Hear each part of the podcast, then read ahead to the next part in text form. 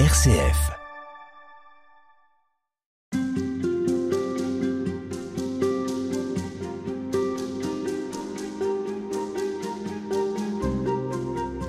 Frère Olivier Cattel, bonjour. Bonjour. Vous allez nous accompagner dans ces haltes spirituelles tout au long de la semaine pour parler du désert en ce temps de carême.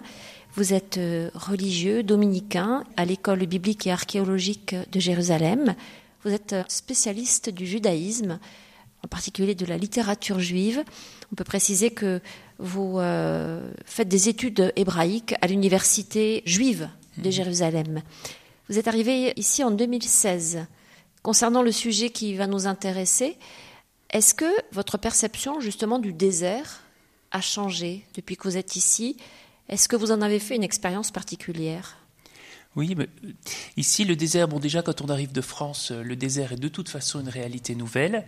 Et puis on a un petit peu dans l'œil euh, le grand désert du Sahara, les grands déserts de sable. En fait pas du tout ici, on a des déserts de rochers, euh, sans doute euh, moins impressionnants, moins extraordinaires que, que le Sahara, etc. Ici, ce qui est frappant, c'est qu'en fait, quand on arrive ici euh, en Israël, on arrive à Tel Aviv, on monte, on voit, euh, c'est un petit peu comme la Provence, finalement, jusqu'à Jérusalem, on s'installe à Jérusalem, et puis un jour, on prend sa voiture, et puis dix minutes après, on est plongé dans le désert de Judée. En fait, Jérusalem est à, aux portes du désert, on s'en rend pas compte, parce que c'est de l'autre côté du mont des Oliviers. Tout d'un coup, on découvre ce désert. Vers l'est, hein. Vers l'est, voilà. Quand on va vers le Jourdain, vers la vallée du Jourdain, on va redescendre ensuite vers la vallée du Jourdain. Et on est juste à côté, on a 10 minutes, un quart d'heure en voiture, très près. Et cette expérience du désert, euh, c'est l'expérience finalement, bien sûr, du silence. Euh, Il y a tout un tas d'imaginaires hein, bibliques et personnels qui se fixent dessus. Mais je dirais ce que j'ai vraiment euh, découvert ici, c'est ce contraste entre le désert et des zones très vertes, comme par exemple Jéricho, qui est une oasis. Et c'est ce contraste entre la désolation et la richesse, sans doute, euh, qui marque le plus et qui, qui nous montre notre soif, justement, euh, peut-être de tentation, de richesse, on y reviendra. Voilà, on a envie de verre. Voilà. Et le désert, nous, on, on a envie d'y être, en même temps de le quitter assez rapidement pour aller vers les zones plus peuplées, pour retourner dans les villes, pour retourner là où sont les gens et, et la vie finalement. Le désert que vous avez découvert ici, Mmh. est-ce qu'il correspond à celui que vous aviez imaginé en fréquentant les textes bibliques? Euh, en partie, même si j'avais enfant, je me souviens ou même adolescent ou jeune adulte, cette image du sable, je ne sais pas pourquoi, parce que c'est l'image qu'on a naturellement. Et ici, ce que j'ai trouvé, je dirais que j'ai été quand même un peu déplacé par cette terre sainte. Euh, quand les gens viennent, ils s'attendent à voir beaucoup les lieux saints, et en fait, on découvre un pays et une terre, et en partie cette terre désertique euh, qui est très large.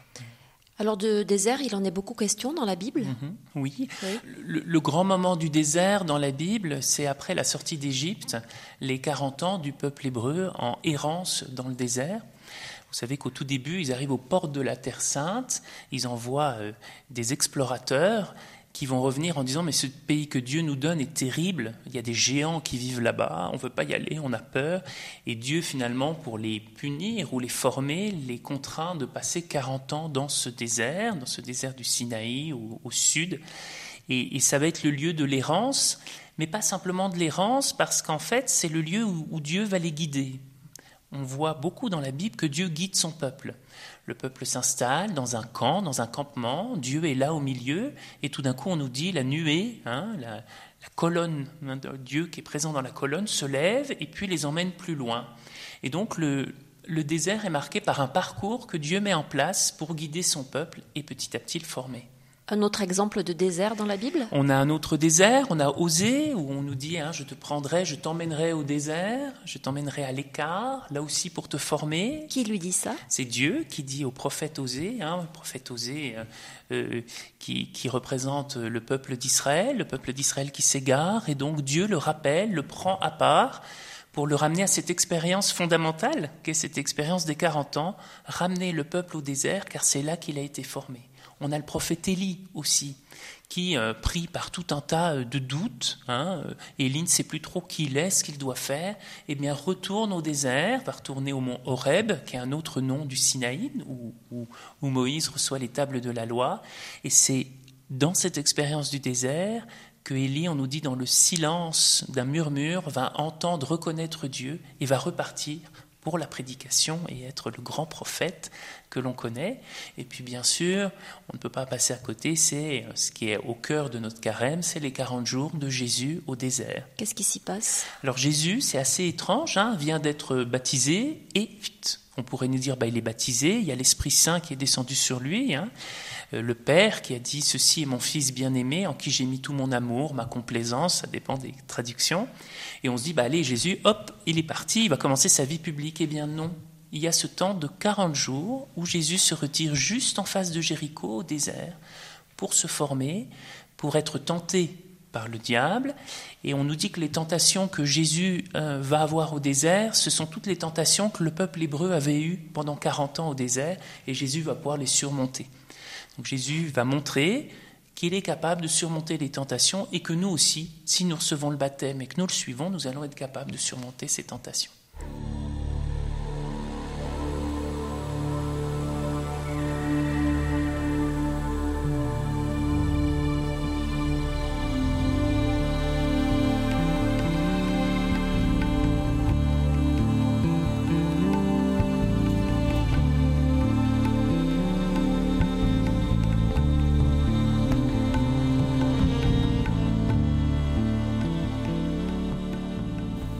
Frère Olivier Cattel, on compare souvent le temps du carême, mhm. ces 40 jours mhm. qui euh, nous préparent à la mort et à la résurrection du Christ, à un temps de désert. Mhm. Comment comprendre euh, cette comparaison, cette euh, image, ce symbole? Ça s'est mis petit à petit, on va pas refaire toute l'histoire, dans l'histoire de l'Église, hein, un temps de préparation avant Pâques, avant la fête, euh, c'est vrai dans le judaïsme, il y a toujours des temps de préparation. Jusqu'à maintenant, dans le judaïsme, il y a des jeûnes avant, avant une grande fête, parce qu'on doit se préparer, se purifier. Et si on veut vivre totalement notre Pâques, eh bien, on a besoin de ce temps un peu d'intimité avec euh, Dieu, ce temps sans doute de purification, ce temps où petit à petit on se prépare à ce grand événement qui est central dans notre foi, passer dans le tombeau avec le Christ pour sortir ressusciter avec lui. Et ça se fait pas comme ça, comme un dimanche du temps ordinaire, on va à la messe, bon, c'est bien. Il y a quelque chose de tellement profond, qui est tellement fondateur pour notre vie chrétienne qu'on a besoin de préparation.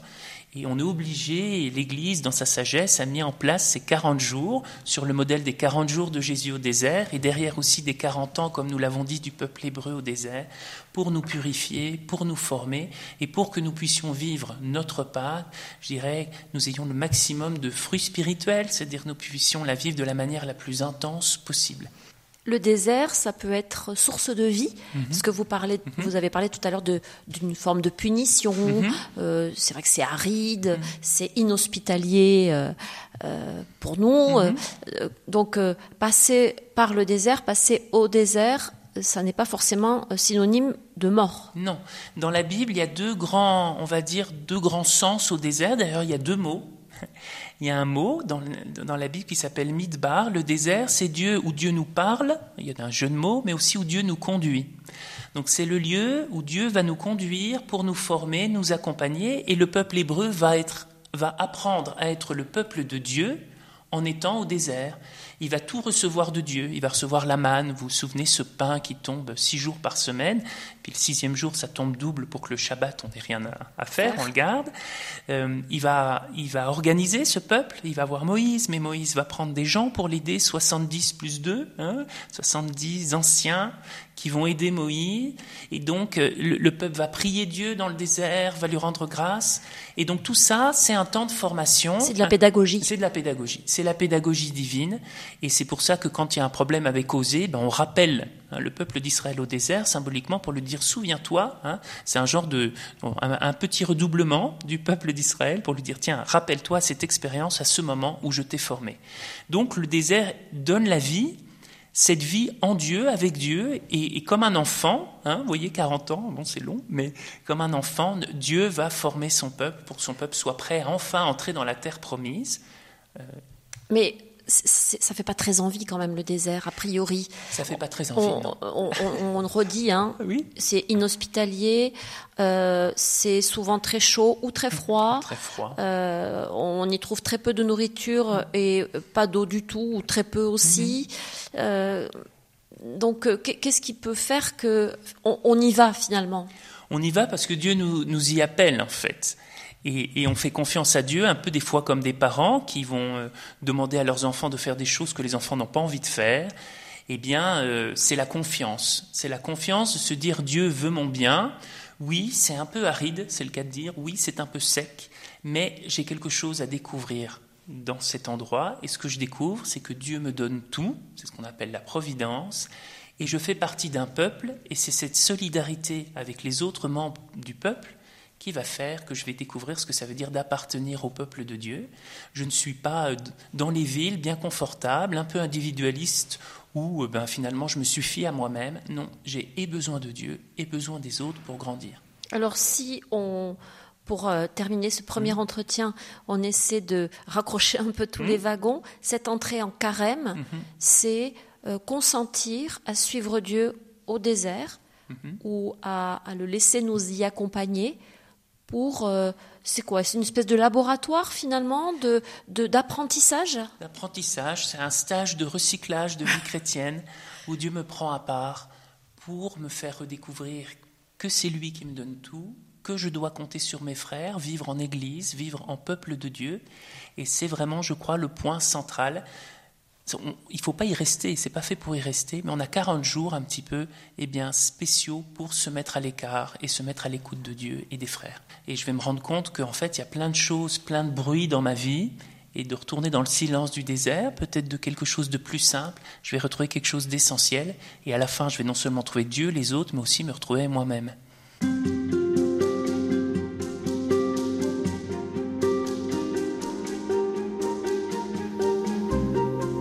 Olivier Cattel, si nous poursuivons dans ce que nous évoquions précédemment, à savoir envisager le désert comme un lieu de formation.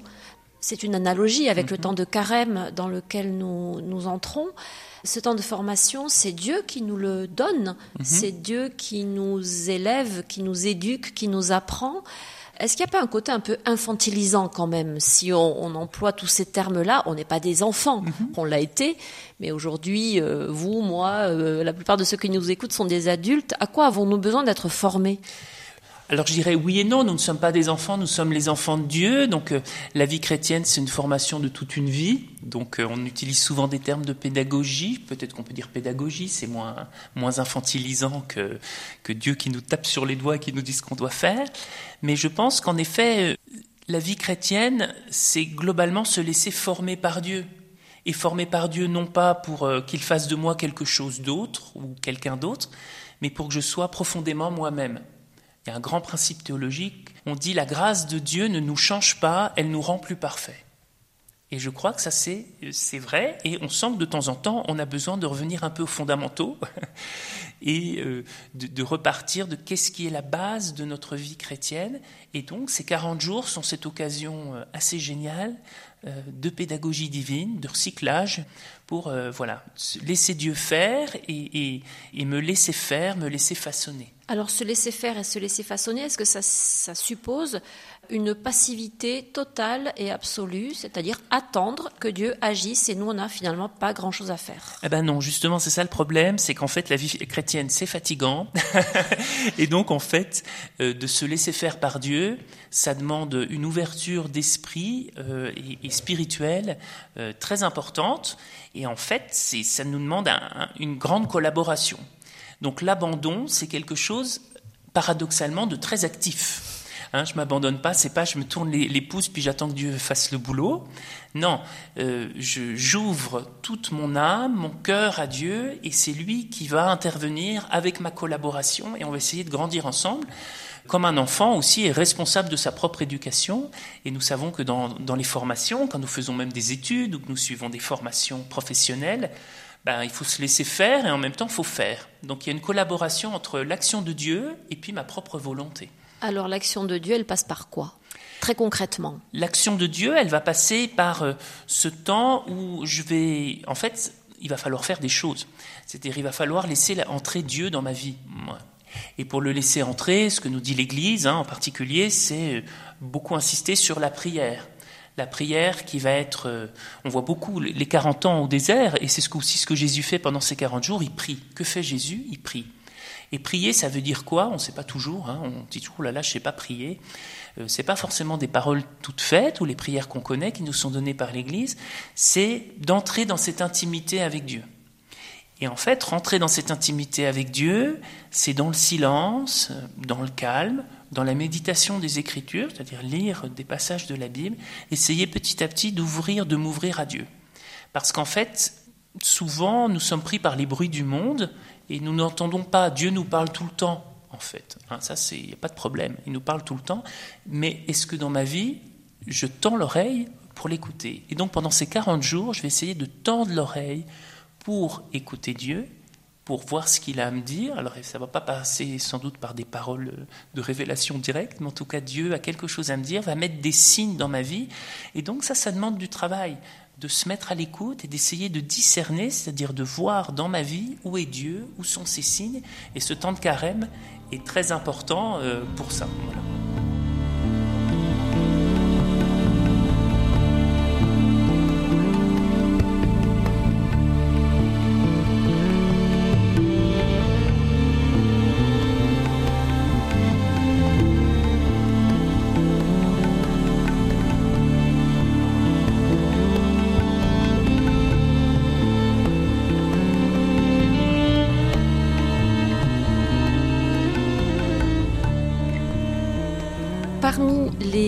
Moyens, disons, que Dieu met à notre disposition pour euh, cet ajustement, cette formation à la vie avec lui, bah, il y a la prière, hein, mhm. vous le disiez.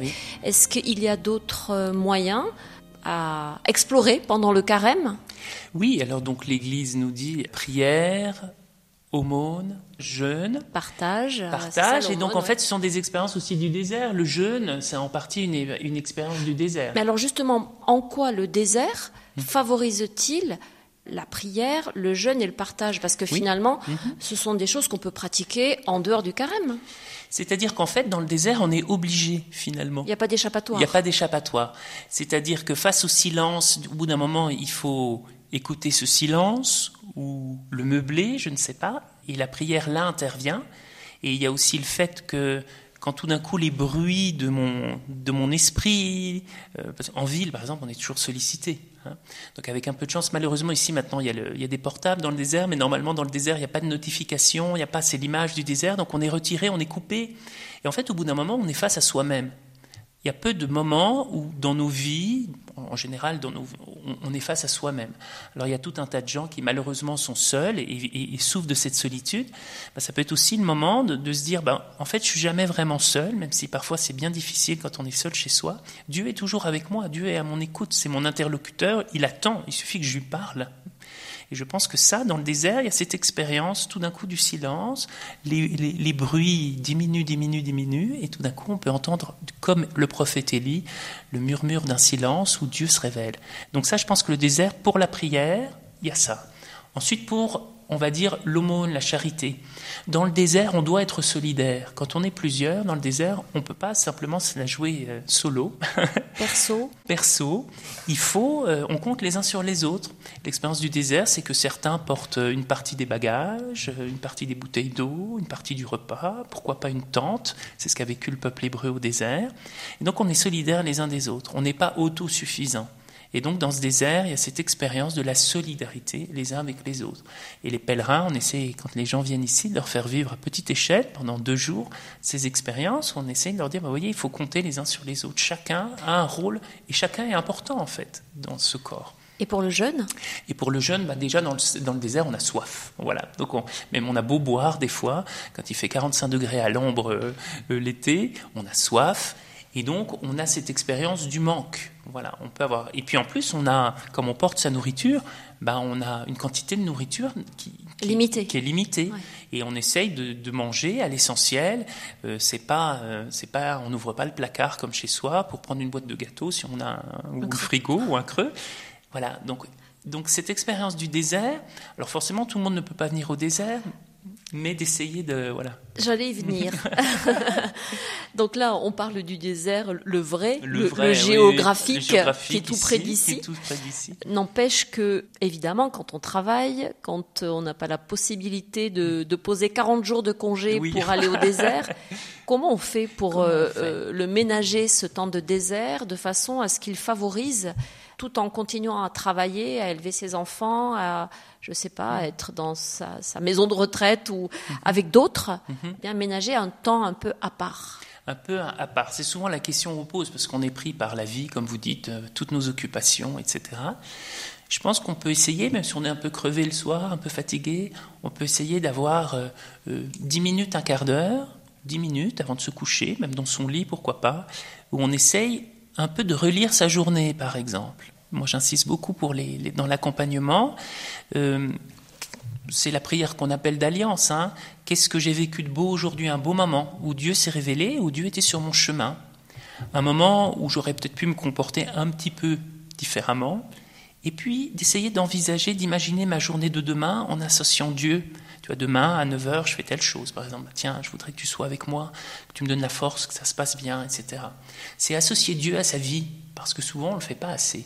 Donc le merci, pardon et demain ensemble, quand on parle avec Dieu, ça me paraît, alors c'est un peu fondamental, mais ça marche. Ça paraît très simple, Hmm. mais ces 10 minutes, Hmm. on se rend compte que parfois, c'est c'est énorme parce qu'on n'a pas l'habitude. Exactement. Et c'est très bien dans, un temps de prière de se fixer un temps où on s'oblige un peu. Parce qu'on on risque de se dire je commence et puis ben, euh, au bout de trois minutes j'ai plus rien à dire donc euh, ben, bonne nuit puis, à demain. Eh bien non, on essaye, on dit toujours, hein, faut, alors faut pas se faire des plans de compétition, de se dire je prends une heure et tout parce qu'on n'y arrivera pas si on n'a pas l'habitude. Mais dix minutes on dit ben voilà il est 50 jusqu'à l'heure pile je, je prends ce temps de prière. Ben là tu vois là j'ai une grande sécheresse Dieu je sais plus trop quoi te dire mais n'empêche je suis avec toi. Parce que finalement, ce n'est pas les mots qui comptent, c'est d'essayer de développer cette relation. Dire, écoute, ces 10 minutes, je te les offre. Je t'offre peut-être pas grand-chose dans la journée.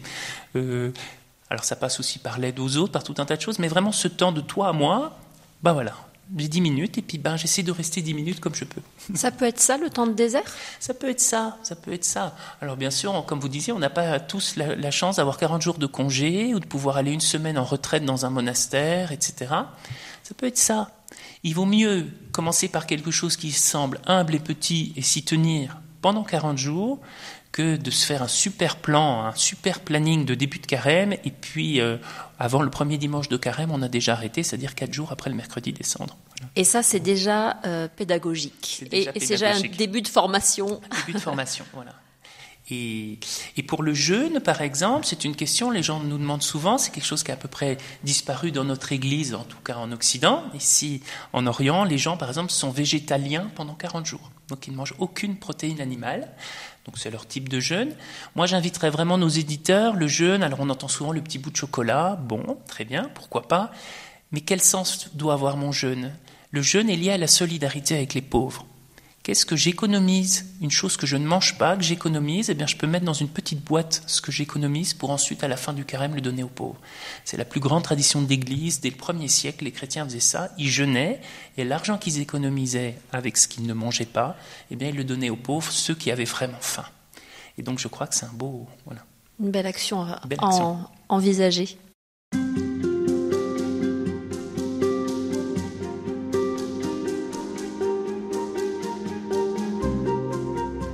Le principe du désert, frère Olivier Cattel, en quelque sorte, c'est de se mettre un peu en retrait. Oui, Même oui. si ça ne dure que 10 minutes, un quart d'heure, comme vous le disiez, c'est euh, accepter de se poser et puis de faire silence.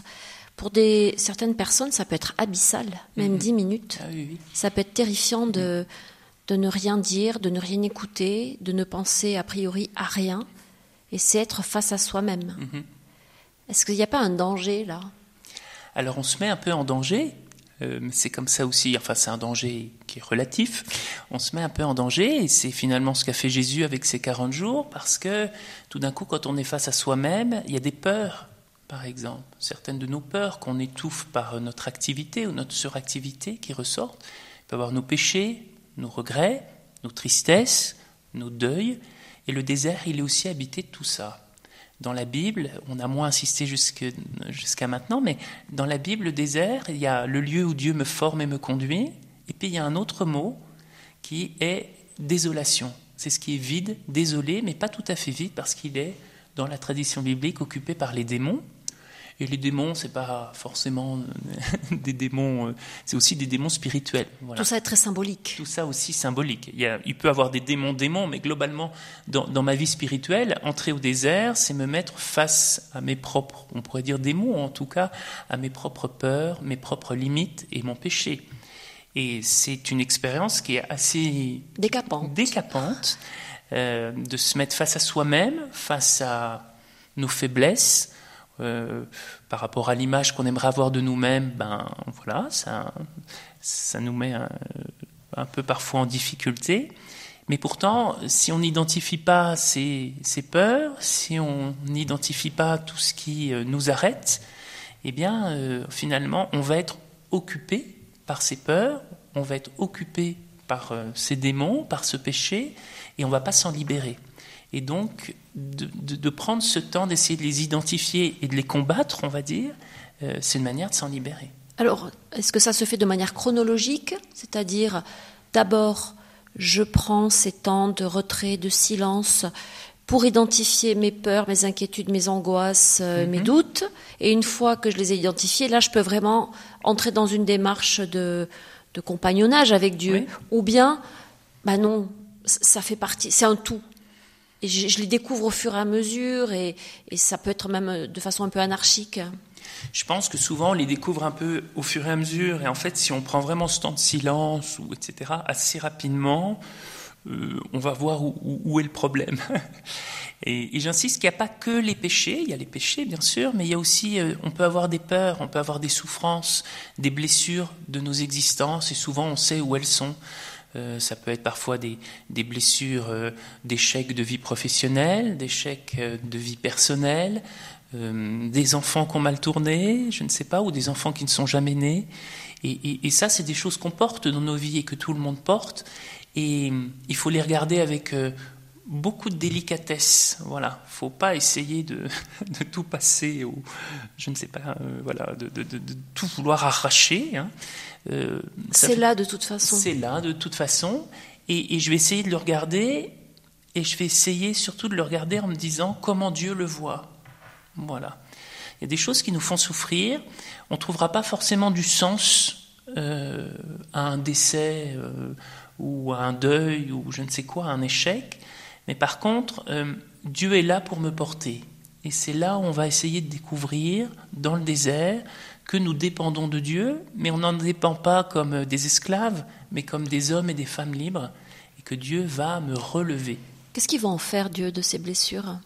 On peut imaginer, on peut pas imaginer plus que ça, qu'il les, qu'il les guérit, qu'il va, il y a des vraies grâces, on va dire, de guérison, c'est-à-dire que Dieu intervient et, me permet de, dépasser une blessure. Par exemple, le pardon. Hein, un pardon peut être donné, le pardon est reçu de Dieu. Beaucoup de gens me disent, mon père, je, ne sais pas comment pardonner, je n'y arrive pas parce que c'est trop dur. Je leur dis, la seule chose que vous ne devez pas perdre, c'est que de vous dire le pardon est possible et priez Dieu pour qu'il vous donne la grâce du pardon. Et dans ce temps de carême, qui est un temps de réconciliation avec Dieu, les autres et moi-même, eh bien, je crois qu'on peut demander cette grâce particulière. Si on regarde bien, on a tous quelqu'un à qui on, parfois, euh, on a pardonné quelque chose de grave. Et, et donc, gardons voilà, dire ben, je ne peux pas faire tout seul, mais Dieu, je te demande, donne-moi cette grâce du pardon. Ce pardon doit être possible. J'y crois d'une certaine manière. Eh bien, écoute, interviens. Et donc ça, c'est quelque chose qu'on peut demander à Dieu.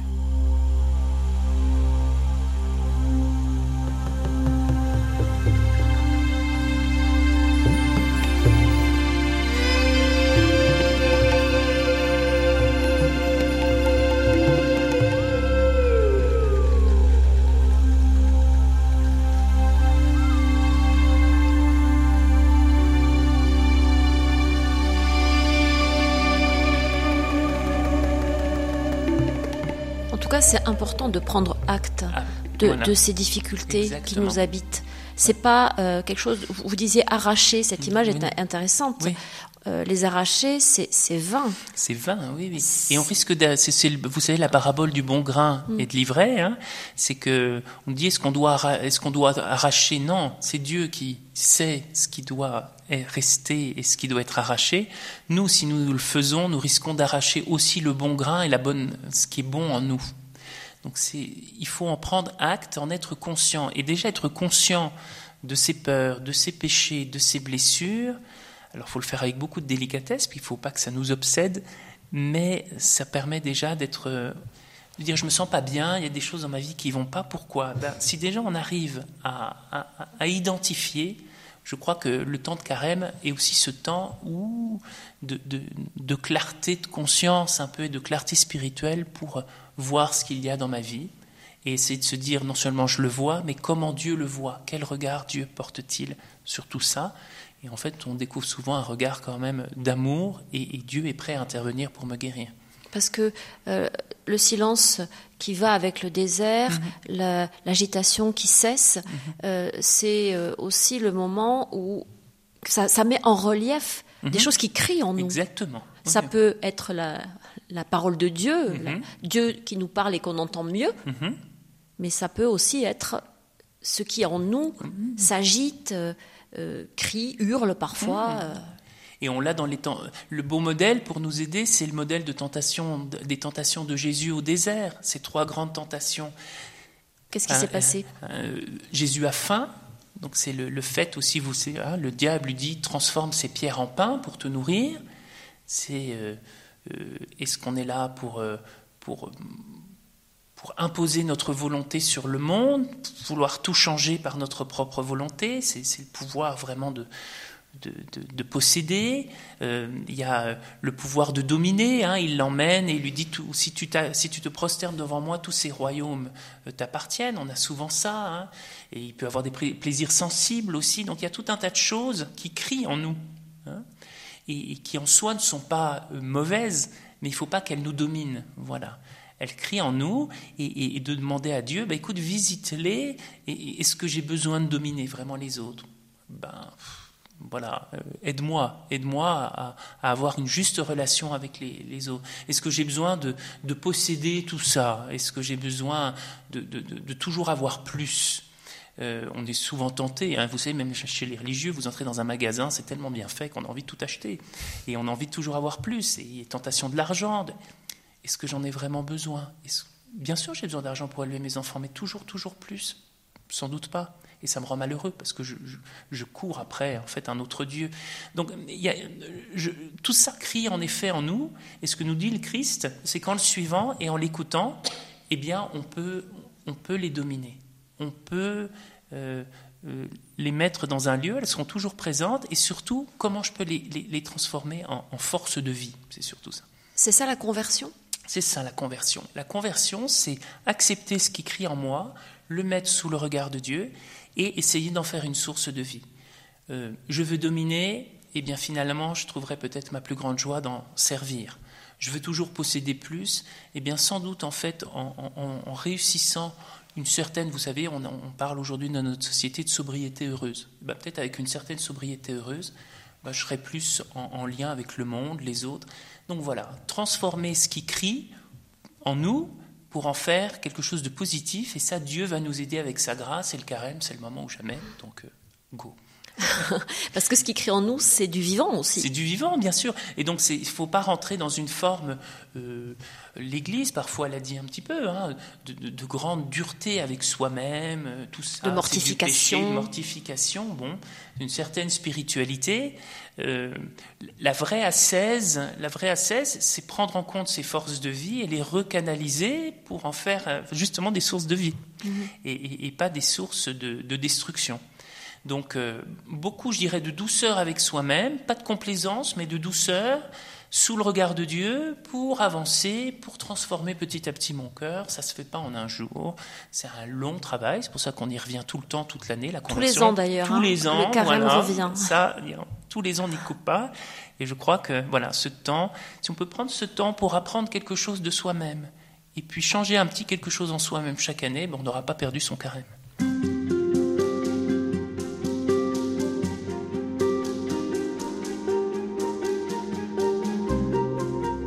Frère Olivier Cattel, on a euh, envie de, posséder, vous le disiez, hein, euh, on est très attaché à nos biens matériels.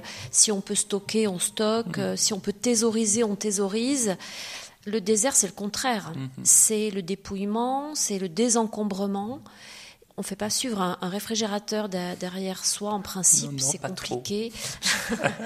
Euh, on, plaisante, mais dans la Bible, c'est mhm. quelque chose de, très important euh, quand on repense à ce peuple hébreu qui a séjourné 40 ans quand même hein, dans le désert oui, l'expérience du peuple hébreu pendant 40 ans dans le désert, euh, c'est que dans le désert, il n'y avait pas assez pour nourrir euh, tout, ce peuple. Et donc c'est Dieu qui a envoyé ce qu'on appelle la manne. Alors c'est rigolo parce qu'en fait la manne, on ne sait pas exactement ce que c'est, puisque le mot lui-même, en hébreu, manhu, ça veut dire qu'est-ce que c'est. donc euh, Dieu leur envoie du qu'est-ce que c'est, et ils vont se nourrir de qu'est-ce que c'est pendant 40 ans. Et on nous raconte que le peuple, au début, quand il voit toute cette manne qui tombe le matin, avant que le soleil se lève, ben, ils veulent en accumuler le maximum, la stocker. Et tout ce qui ne consomme pas le jour même, eh bien, elle va pourrir et se détruire. Et donc, c'était cette expérience fondamentale, tout d'un coup, de se dire est-ce que Dieu me donnera bien demain assez pour vivre? Et, la réponse Oui. Ouf. Ça tombe Ça tombe. Et ça va tomber. Hein. Donc, six jours par semaine, c'est que le, jour du Shabbat, le sabbat, le septième jour, elle ne tombe pas. Ils ont le droit d'en garder une double portion le sixième jour. Là, ça ne pourrit pas. Là, ça ne pourrit pas. Mais parce que c'est une œuvre servile, on dit, c'est une œuvre un peu d'esclave, d'aller cueillir sa nourriture, c'est un travail, donc le jour du Shabbat, on ne travaille pas. Mais on imagine, hein, pendant 40 ans, d'apprendre chaque jour à faire confiance à Dieu. Dire demain, il va me donner ce qui est nécessaire à ma vie. Demain, j'aurai assez. Et ça, c'est très difficile. Là, c'est la confiance absolue. Confiance absolue, voilà. C'est comme vous disiez, c'est euh, c'est pas avoir un frigo plein, c'est pas avoir un livret A à 3% plein, c'est de se dire voilà, chaque jour, la confiance absolue, Dieu me donne mon pain quotidien. Donne-nous aujourd'hui notre pain de ce jour. Voilà, c'est ce qu'on dit dans Notre Père. Et alors, en quoi ce temps de carême, euh, avec l'analogie du désert, euh, peut-il être un temps d'apprentissage de la confiance en Dieu, euh, dans la, foi, la confiance qu'il nous donnera demain ce dont nous aurons besoin. Je crois que ça repasse un peu ce qu'on disait par la, euh, en partie la prière. Euh, c'est de se dire, même s'il y a des difficultés qui arrivent dans ma vie, et on peut en avoir de, tout, de tous ordres un peu tous les jours, Dieu sera là.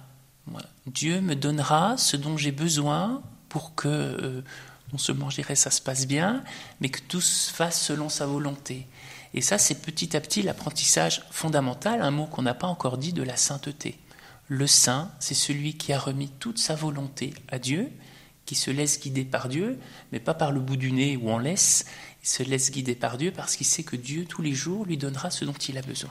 Mais qu'est-ce qu'on fait, nous, de notre besoin de sécurité, ah, de notre besoin de prévoir. Les tableaux euh, prévisionnels, là, on les, on les met dans la corbeille de notre ordi Alors pour notre, pour notre vie spirituelle, d'une certaine manière, il faut réussir à rentrer dans une autre logique. Quand on vient ici en Orient, on est assez marqué, et comme Européens, parfois on est même un peu énervé, parce que dès que vous demandez quelque chose à quelqu'un, il vous dit Inch'Allah, si Dieu veut.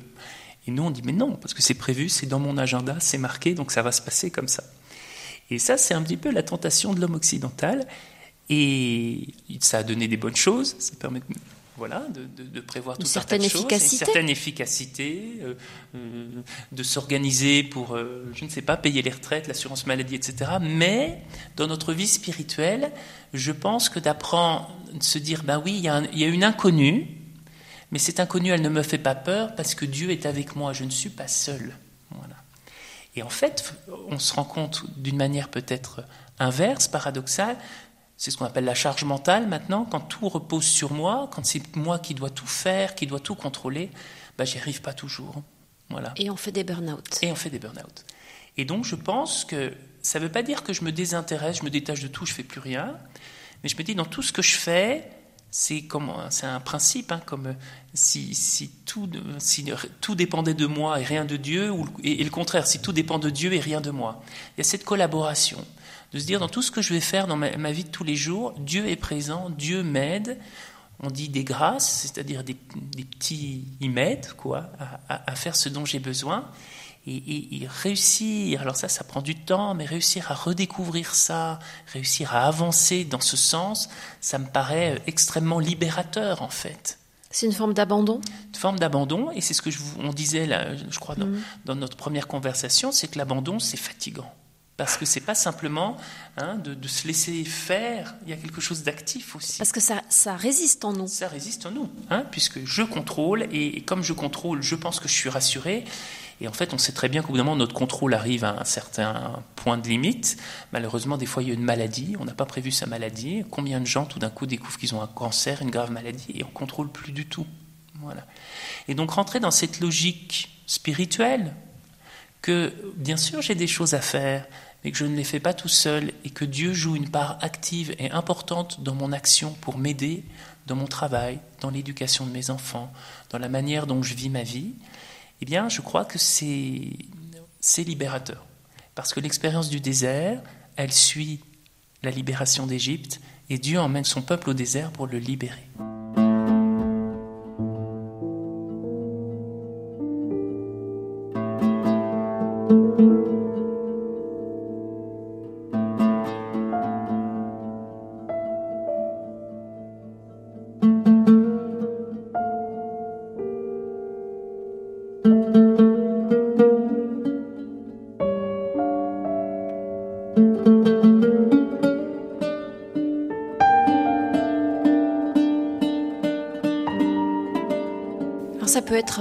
Peu déconcertant pour l'entourage. Mmh, euh, alors on va pas tous se mettre à dire Inch'Allah dès qu'on nous propose quelque chose, mais c'est une attitude intérieure qui finit par, se, par être perçue par les autres et qui peut sembler un peu étrange. C'est pas grave? C'est pas grave. Voilà, c'est pas grave. Et puis en fait, ce qui pourra surprendre notre entourage, il y a d'autres fruits. Quand on est libéré, quand on fait tout avec Dieu, normalement, on gagne beaucoup de joie. Voilà. Beaucoup de joie parce qu'on est libre. On est libre. On sait que Dieu est avec nous et que Dieu agit avec nous et qu'il y a un certain nombre de choses qui ne reposent pas tous sur moi. Et donc il y a une vraie expérience de libération. Et quand on est libre, c'est ce que Dieu veut pour nous. Toute l'œuvre de la Bible, tout ce que Dieu veut pour nous, c'est notre libération. Et donc si on est libre, on sera un peu plus joyeux. On aura, comme dirait le Saint-Père, peut-être plus trop des phases de carême, mais des phases de Pâques. Et je crois que ça, nos proches le verront. Et notre vie je veux dire, il y aura un certain rayonnement sur, euh, sur la vie de nos proches. Puisque vous parliez de saints, mhm. pour vous, qui incarne le mieux cette phase de Pâques et cette joie, euh, fruit d'une libération, d'une liberté intérieure? Parmi moi, les figures qui me guident, alors ça vous étonnera pas trop, comme dominicain, il y a Saint Dominique et Saint François. Saint François, il a eu des grosses c'était très dur, il a eu des gros moments de doute dans sa vie religieuse. Il a eu des temps de désert. Des temps de désert, il a souvent été au désert et parfois il a souffert. Et en même temps, il a gardé une très grande joie. Il a atteint dans son cœur ce dont il parle, on, on dit ça pour rigoler, la joie parfaite. Et donc ces gens qui, malgré les difficultés, faisant confiance à Dieu, ont reçu de Dieu tellement qu'ils savaient que, que, Dieu était avec eux. Et pour moi, François, Saint François est vraiment une très très belle figure de cette liberté totale du saint et de cette joie de saint. C'est intéressant ce que vous dites parce que là, on parle du carême comme désert avec des dates fixées par le calendrier. Mhm. Le désert, parfois, il s'invite dans nos vies. Bien sûr. À des moments où euh, on ne s'y attend pas. Vous, y avez déjà fait allusion. Hein. Dans, nos vies, euh, il y a des temps liturgiques, mais euh, c'est des expériences qui sont fondamentales de toute vie spirituelle, de toute vie humaine. La traversée du désert, on parle des fois pour des hommes politiques, mais dans nos vies personnelles, on passe aussi par beaucoup de morts dans nos vies personnelles, euh, euh, des regrets, je disais tout à l'heure, des, euh, deuils et puis des, difficultés. Mais on vit aussi beaucoup dans nos vies. S'il y a des carèmes, s'il y a des déserts, s'il y a des morts, il y a aussi beaucoup de résurrections. À chaque fois que quelqu'un se relève d'une difficulté, retrouve la joie, retrouve la confiance en soi, ça c'est une résurrection. C'est pas simplement la résurrection finale. La résurrection, c'est tout le temps dans nos vies. À chaque fois que quelqu'un se relève euh, et retrouve, euh, se relève, la résurrection, c'est se lever. Hein, hein. en grec, ressusciter, la résurrection, ça veut dire le, relèvement. Et eh bien, quand on se relève, et eh bien, Dieu agit. Et donc, il y a toutes ces phases dans notre vie chrétienne. Et on sait toujours qu'après le désert, après les morts, il y a la résurrection. Et c'est pour ça que le désert a du sens. Sinon, ça n'en aurait aucun. Le désert n'est surtout pas fait pour qu'on y reste. Voilà, le peuple hébreu est resté 40 ans pour entrer dans la terre promise, un pays où coulait le lait et le miel. Donc le désert, c'est un temps de formation, mais on est fait pour en sortir. Nous n'appartenons pas au désert. D'ailleurs, l'Église a bien fait les choses. Il y a 40 jours de carême et 50 jours de temps pascal. Le temps pascal de la résurrection est plus long. Mais vous pensez qu'on peut être tenté d'y rester au désert? Oui, parce qu'on peut s'y complaire, on, peut, on, peut, on pourrait s'y complaire, et, et on sait que des fois on est dans nos enfermements, dans nos solitudes. Mais il faut se rappeler que ce n'est pas l'expérience du désert que Dieu nous propose. Il nous propose, oui, un temps de solitude, mais un temps de solitude, en fait, avec lui, avec les autres, pour qu'on en sorte, voilà, pour qu'on en soit libéré. Et c'est un temps de formation, c'est pas un temps on est fait pour rester, on n'est pas fait pour habiter au désert.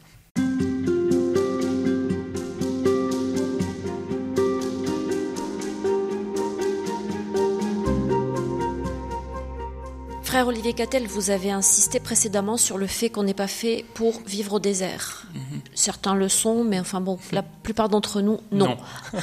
c'est pas un lieu où on s'installe le désert, c'est pas un lieu où on construit, c'est un lieu où on passe, un lieu d'itinérance. Et d'ailleurs, le peuple hébreu a progressé dans le désert et il mhm. s'est pas installé à un endroit précis. Puisqu'on est à l'école biblique et archéologique, je crois d'ailleurs que des fouilles ont été faites pour savoir s'il euh, il y, avait des traces. Exactement. Il n'y en a pas. Il y en a pas.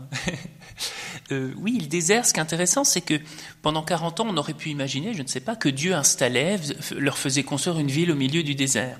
Pas du tout. Ce sont des nomades au désert. Et même, il y a, il y a la tente de la rencontre, donc la tente qui est comme un temple où Dieu apparaît, Dieu est présent, et où Moïse va rencontrer Dieu. Mais ça, même ça, c'est une tente parce que Dieu n'habite pas, on nous dit, un, temple, mais un, il, suit son peuple. Et le, le temple éphémère. C'est éphémère. Un abri éphémère. Voilà, c'est un abri éphémère. Et en fait, euh, Dieu au désert va faire faire un pèlerinage à son peuple. Et un pèlerinage, on en a sans doute un certain nombre de nos auditeurs euh, en ont fait. Un pèlerinage, on bouge. Voilà, on s'assoit pas. Euh, voilà, justement, il y a des stations, il y a des étapes. Et Dieu construit pendant 40 ans un parcours à son peuple. Et ce parcours, il y a un but. Et le but, c'est d'entrer en terre promise, de traverser le Jourdain et d'entrer dans la terre que Dieu donne à son peuple, qui est pour nous le royaume de Dieu. Donc Dieu nous fait faire un pèlerinage jusqu'au lieu saint, jusqu'au royaume de Dieu, pour qu'on y entre. Qu'est-ce que c'est le royaume de Dieu? Le royaume de Dieu, alors ça c'est une grande question. le royaume de Dieu, c'est euh, le, Christ nous dit, nous dit tout le temps le royaume de Dieu est proche. Hein. Euh, Jean-Baptiste le disait déjà, le, voilà, le Messie approche, le royaume de Dieu est proche. Le royaume de Dieu, c'est de penser que notre histoire, notre humanité est profondément traversée par la mort, la résurrection de Jésus, et que nous avons définitivement échappé à la mort et que nous avons reçu l'adoption filiale, ça veut dire que nous sommes devenus les enfants de Dieu et que nous sommes appelés à vivre différemment comme peuple. Voilà, c'est le peuple de l'Église et, encore un peu plus large, mais nous sommes invités réellement à vivre avec Dieu. Et le royaume de Dieu, le royaume des cieux, le royaume de Dieu, il y a deux expressions dans le Nouveau Testament. Eh bien, c'est ça, c'est vivre cette vie sauvée, cette vie où l'on reconnaît Jésus-Christ, c'est le kérigme, vous savez, l'annonce minimale de la foi, qui dit Jésus-Christ, Fils de Dieu, mort et ressuscité pour nous. Ça doit changer toute notre histoire. En fait, ce pèlerinage et cette traversée du désert, c'est le chemin de toute une vie, non? Chemin de toute une vie. Au-delà de, de, la géographie. Exactement. Euh, c'est quelque chose d'intérieur. C'est quelque chose d'intérieur. Notre grand pèlerinage, c'est notre vie. Nous avons des stations dans notre vie. Des fois, on se trompe de chemin, il faut reprendre un autre chemin. Mais le but de notre vie, il n'y a qu'un but dans une vie chrétienne, c'est de voir le visage de Dieu, voir Dieu face à face ce qu'on appelle dans la théologie la vision des bienheureux, la vision béatifique. Et c'est le but de toute notre vie chrétienne. Et donc quand on fait un pèlerinage ou quand on fait un temps de carême, on va faire en miniature, on va essayer ou d'accélérer un petit peu ce chemin de pèlerinage ou en miniature de nous rappeler que toute notre vie est un chemin. C'est un, concentré, un concentré de notre vie chrétienne. Voilà. Quand on fait un pèlerinage, on marche jusqu'à un lieu saint pour nous rappeler que sur notre vie, on marche vers le lieu saint par excellence qui est rencontrer Dieu face à face. Et le carême, eh bien, est euh, aussi une forme de pèlerinage. Sans doute, ce qui est le plus proche de l'idée qu'on peut avoir du carême, c'est que c'est un, pèlerinage de 40 jours jusqu'à la Pâque. Hein. Et d'ailleurs, que fait le peuple hébreu au bout des 40 ans? Il passe le Jourdain, et on nous dit qu'il célèbre la Pâque au moment. Donc il célèbre une Pâque, et nous, c'est ce qu'on va faire au bout de 40 jours. On va célébrer la Pâque de Jésus, cette mort et cette résurrection. Et Dieu nous emmène, nous fait entrer, quitter le désert pour nous faire entrer dans le royaume des cieux, dans la vie, dans la terre promise. Et la terre promise, c'est le Christ lui-même.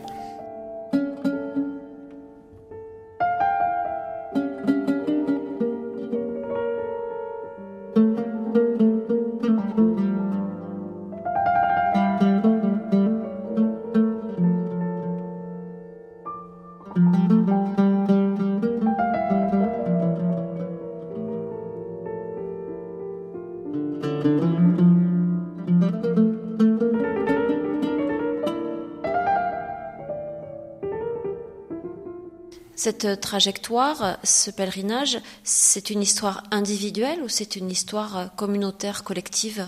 Je crois qu'avant tout, en fait, on l'a un peu oublié à notre siècle, c'est une histoire collective. C'est une histoire euh, d'église, c'est-à-dire de communauté de gens qui sont appelés. L'église, ça veut dire l'appel, ceux qui sont appelés. Et donc, euh, on ne se sauve pas tout seul, on a besoin de Dieu, mais on a besoin des autres. Et, dans ce parcours de carême, pourquoi il y a une telle insistance aussi, par exemple, sur l'aumône, sur cette solidarité sociale? Et eh ben c'est parce que nous nous sauvons les uns les autres. Voilà, euh, nous nous aidons plus. Enfin, c'est Dieu qui nous sauve, mais nous nous aidons à, avoir notre salut ensemble. Ce qu'on essaie de vivre modestement comme religieux. Euh, nous avons choisi particulièrement un mode de vie où notre salut est collectif.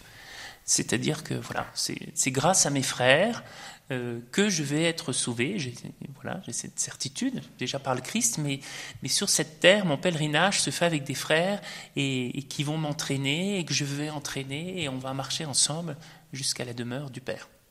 Quel regard vous posez, frère Olivier Cattel, sur les démarches que font beaucoup de personnes euh, justement qui partent au désert avec des mhm. agences, euh, mhm. qui ont envie d'une expérience de du désert, ou bien qui vont dans des monastères mhm. euh, se mettre un peu à l'écart, en retrait, une semaine ou, ou, plus ou un peu moins. Bah, je crois que c'est fondamental dans la, dans la vie chrétienne. Je crois qu'on a des appels. Vous savez, dans l'évangile aussi, on nous dit que de temps en temps, Jésus prend ses disciples à part, il les emmène au désert. Alors là, le désert, c'est pas vraiment le désert, c'est-à-dire c'est un lieu désertique, un lieu à part, loin de la foule, pour, euh, pour leur expliquer euh, ce qu'il veut dire, pour leur expliquer ce qu'il veut faire. Et donc aller dans un monastère, aller réellement au désert ou plus couramment euh, en France euh, aller dans un, dans un monastère, c'est prendre ce temps, ce temps où je sors de, de peut-être de mon confort de tous les jours, de tout ce qui occupe ma vie de tous les jours, pour, euh, pour essayer justement d'entendre cette parole, cette parole de Dieu. Et ce qui est intéressant, c'est que là aussi, c'est comme le désert, on n'est pas fait pour rester en retraite dans un monastère toute sa vie. On en ressort, mais on en ressort différent. On en ressort transformé. On en ressort plus en communion avec Dieu, j'insiste souvent là-dessus, Dieu, les autres et soi-même.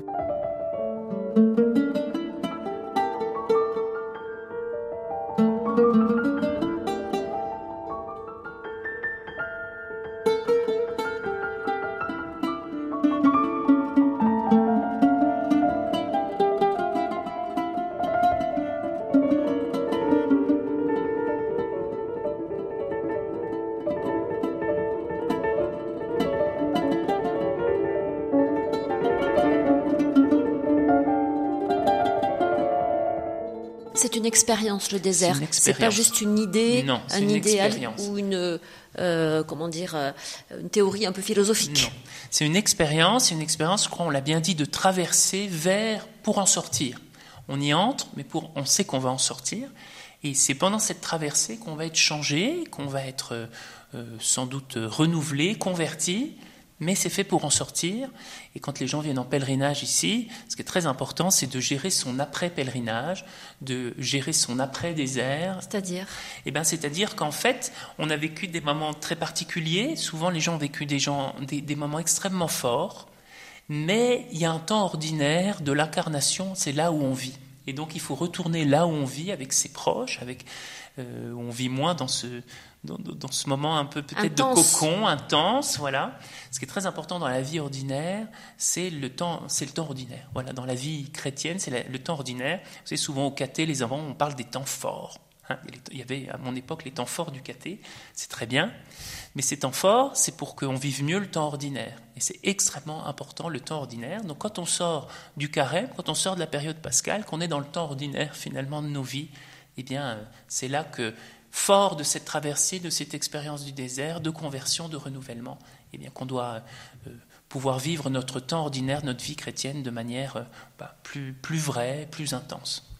Et on progresse. Et on progresse. il faut l'espérer. Ah bah oui, il faut espérer quand même. Oui, D'une année à l'autre. C'est comme une spirale. Hein, petit à petit, on revisite notre vie et puis on, avance. Le but, c'est toujours avancer, toujours marcher. Et puis le chrétien tombe plein de fois, mais le Christ hein, apprend, lui apprend à se relever plus rapidement. Donc, euh, espérons que, voilà, malgré mes erreurs, euh, j'apprends à me relever plus facilement, peut-être en faire moins, mais aussi à me relever pour, euh, pour continuer cette route avec le Christ et surtout en communauté. Un très grand merci, frère Olivier Cattel, de nous avoir accompagnés dans ces réflexions. Je rappelle que vous êtes euh, religieux, dominicain, vous êtes prêtre aussi, mm. euh, et que vous êtes donc euh, dans cette école biblique et archéologique de Jérusalem depuis 2016. Vous êtes un spécialiste de, du judaïsme et de la littérature hébraïque. Merci beaucoup. Merci à vous.